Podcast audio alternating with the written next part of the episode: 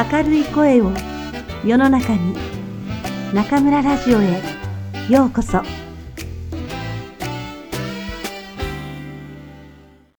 听众朋友们，晚上好，欢迎收听中村电台。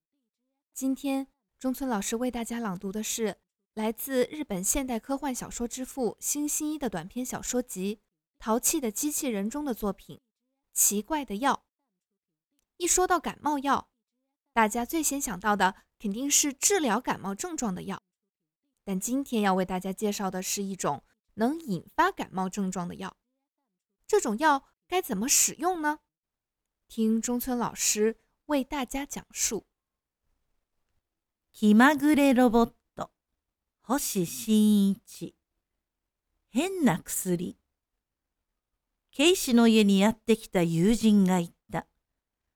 あなたは薬をいじるのが好きですね。いつ来ても薬を混ぜ合わせたり熱したりしている。何かいいことがあるのですか？喜んでください。やっとすごい薬ができました。これですよ。と、ケイシは粉の入った瓶を指さした。友人はそれを見ながら聞いた。それは結構でした。で、何の薬ですか？風邪の薬です。今までのに比べ、どんな点が優れているというのですか？今、効き目をご覧に入れましょう。こう言いながら、ケイシは少し飲んでみせた。友人は不思議そうだった。効き目を見せると言っても、あなたは風邪をひいていないでしょ？ういいから見ていてごらんなさい。まもなくケイシは咳を始めた。友人は心配そうに、ケイシの額に手を当てた。熱がある。これはどうしたことです？騒ぐことはありません。これは風邪を治す薬ではなく、風邪ひきになる薬なのです。バカバカしい。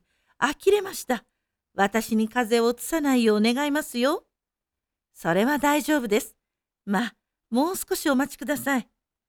一時間ほど経つと、ケイシの咳は収まり、熱も下がった。友人はますます変な顔になった。もう治ったのですか？つまりですね、この薬を飲むと、風邪をひいたのと同じ外見になるのです。外見だけで、本人は苦しくもなく害もありません。そして、一時間経つと元に戻るのです。妙なものをこしらえましたね。しかし、こんな薬が何かの役に立つのですか？もちろんです。ずる休みに使えます。すなわち、嫌な仕事をしなくても済むというわけでしょう。こう説明され、友人は初めて感心した。なるほど、なるほど。それは便利だ。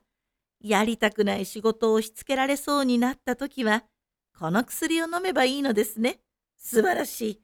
ぜひ私に分けてください。そらご覧なさい。欲しくなったでしょ？いいですとも、少しあげましょう。小さな瓶に入れてもらい、友人は喜んで帰っていった。そしてある日、今度はケイシが友人の家を訪れた。誕生日のお祝いをしたいから、ぜひ来てくれと誘われたのだ。その食事の途中、ケイシは不意に顔をしかめていった。急に腹が痛み出した。悪いけど、これで失礼します。友人は慌てたが、気がついたように言った。からかわないでください。私の家にいるのが面白くないので、早く帰りたいというのでしょ？うゆっくりしていってくださいよ。いや、本当に痛むのだ。ケイシの顔は青ざめ、汗を流しぐったりとした。しかし友人は信用せず、笑いながら引き止めた。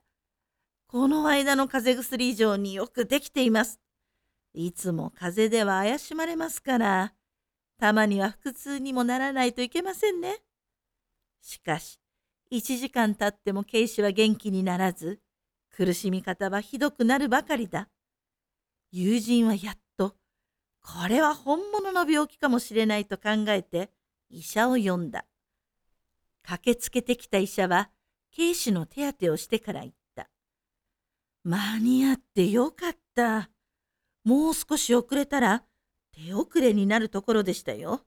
しかし、なぜもっと早く連絡してくれなかったのですか？